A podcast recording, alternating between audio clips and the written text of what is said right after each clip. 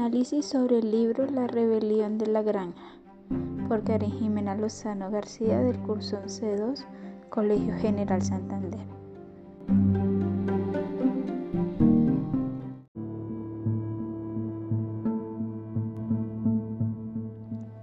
Me parece que el problema central de la rebelión en la granja nace cuando el deseo de los animales es ser libres porque el, el cerdo mayor le metió la idea en la cabeza. Eso lleva a la consolidación del poder político entre los cerdos con el objetivo de que los animales hagan lo que ellos quieran.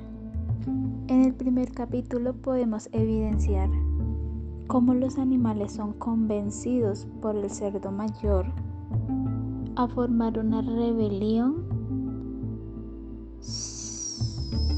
tomando como himno Bestias de Inglaterra. Al inicio de la lectura, el poder político lo tiene el amo, el señor Jones, quien satisface sus necesidades a sí mismo mientras los animales mueren de hambre. Los animales al ver esto se rebelan contra él y como consecuencia cometen el error de pensar que han superado el poder político mismo, pero realmente solo han una de las formas que pueden tomar el poder político. Al final del capítulo 2, cuando Napoleón asalta la leche de las vacas, el poder político se incorpora a los cerdos, los los capítulos de 2 a 7 manifiestan el poder de los cerdos y el creciente conocimiento de los otros animales. Luego de todo no han conseguido su objetivo. Los cerdos y Napoleón en específico vienen a interpretar el poder político de tres formas. Primero solicitan cada vez más recursos de las granjas para ellos mismos. Empiezan robando leche y manzana y luego venden productos de origen animal para adquirir lujos humanos como el whisky. En segundo lugar, los cerdos se tornan más violentos, implantando la fuerza policial canina y estableciendo ejecuciones. Tercero, los cerdos demandan el poder para establecer qué es la verdad. Poco a poco van cambiando los mandamientos, que eso son más o menos las leyes que están escritas en la pared del establo. Todos los animales y especialmente las gallinas después reconocen que los cerdos son opuestos y se rebelan contra ellos. Estos han trabajado incansablemente para lograr su objetivo predeterminado por el viejo mayor. No obstante, vos está personificado por su esperanza de que cualquier día se retira un pasto, pero antes de llegar a eso lo matan y lo venden por salchichón.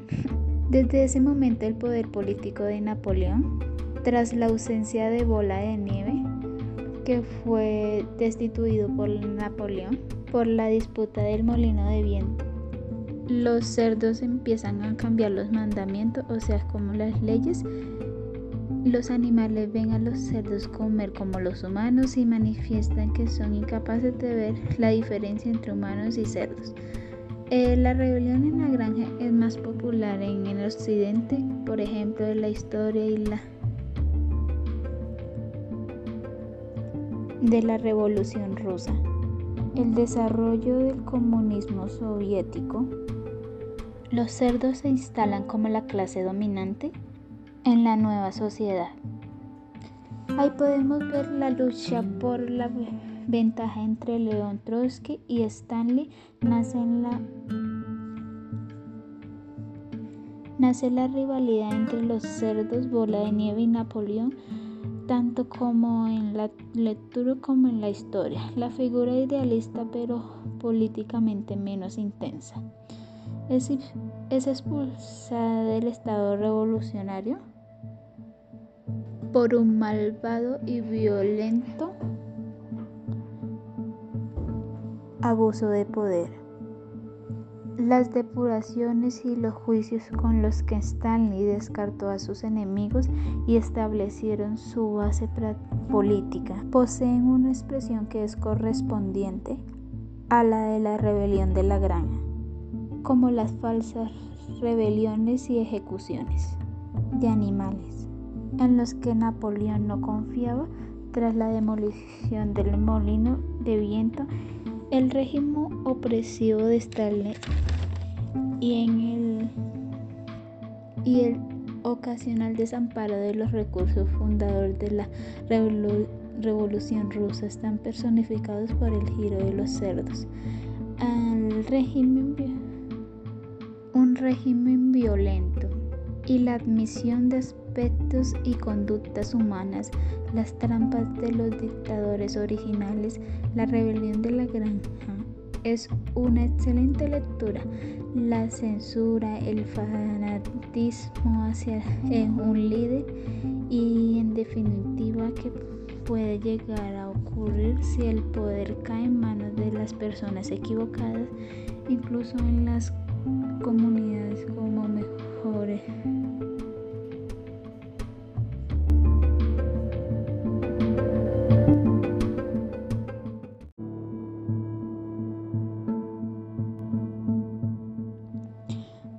Parece que el problema central de la rebelión en la granja nace cuando el deseo de los animales es ser libres, porque el, el cerdo mayor le perdió la idea en la cabeza. Eso lleva a la consolidación del poder político entre los cerdos con el objetivo de que los animales hagan lo que ellos quieran. En el primer capítulo podemos evidenciar cómo los animales son convencidos por el cerdo mayor a formar una rebelión tomando como himno bestias de Inglaterra. Al inicio de la lectura, el poder político lo tiene el amo, el señor Jones, quien satisface sus necesidades a sí mismo mientras los animales mueren de hambre.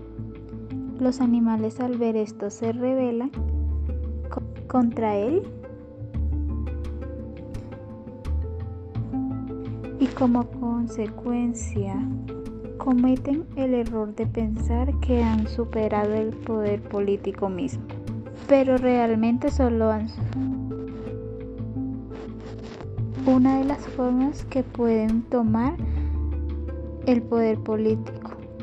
Al final del capítulo 2, cuando Napoleón asalta la leche de las vacas, el político se incorpora a los cerdos, los los capítulos de 2 a 7 manifiestan el poder de los cerdos y el creciente conocimiento de los otros animales.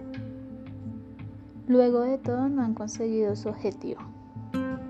Los cerdos y Napoleón en específico vienen a interpretar el poder político de tres formas.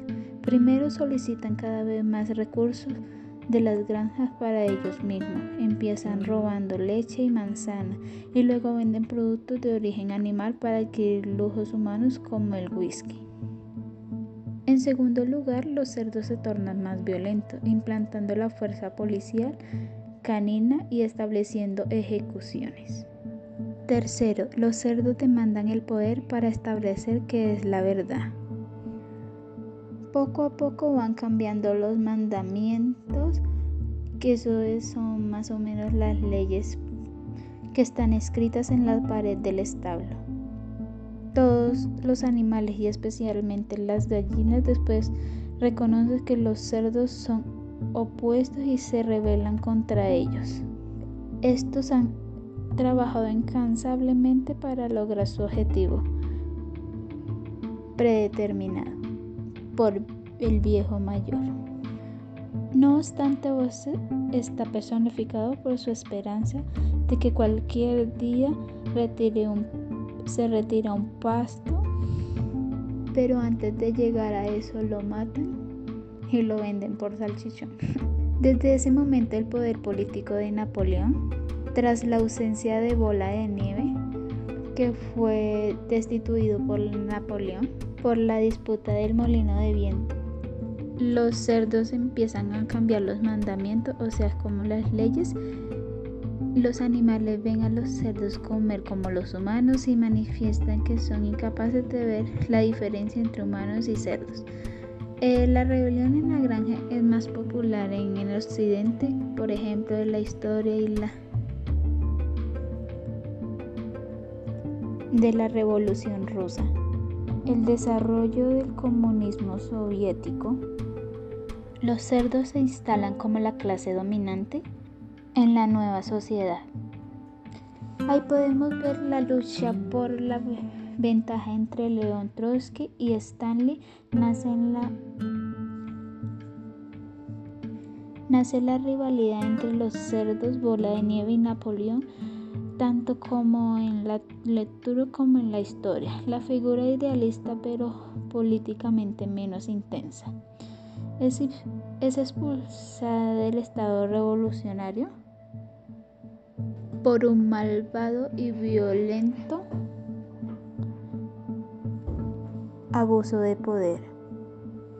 Las depuraciones y los juicios con los que Stanley descartó a sus enemigos y establecieron su base política. Poseen una expresión que es correspondiente a la de la rebelión de la granja, como las falsas rebeliones y ejecuciones de animales, en los que Napoleón no confiaba tras la demolición del molino de viento. El régimen opresivo de Stalin y en el y el ocasional desamparo de los recursos fundadores de la revolución rusa están personificados por el giro de los cerdos un régimen violento y la admisión de aspectos y conductas humanas las trampas de los dictadores originales, la rebelión de la granja. Es una excelente lectura. La censura, el fanatismo hacia un líder y en definitiva que puede llegar a ocurrir si el poder cae en manos de las personas equivocadas, incluso en las comunidades como mejores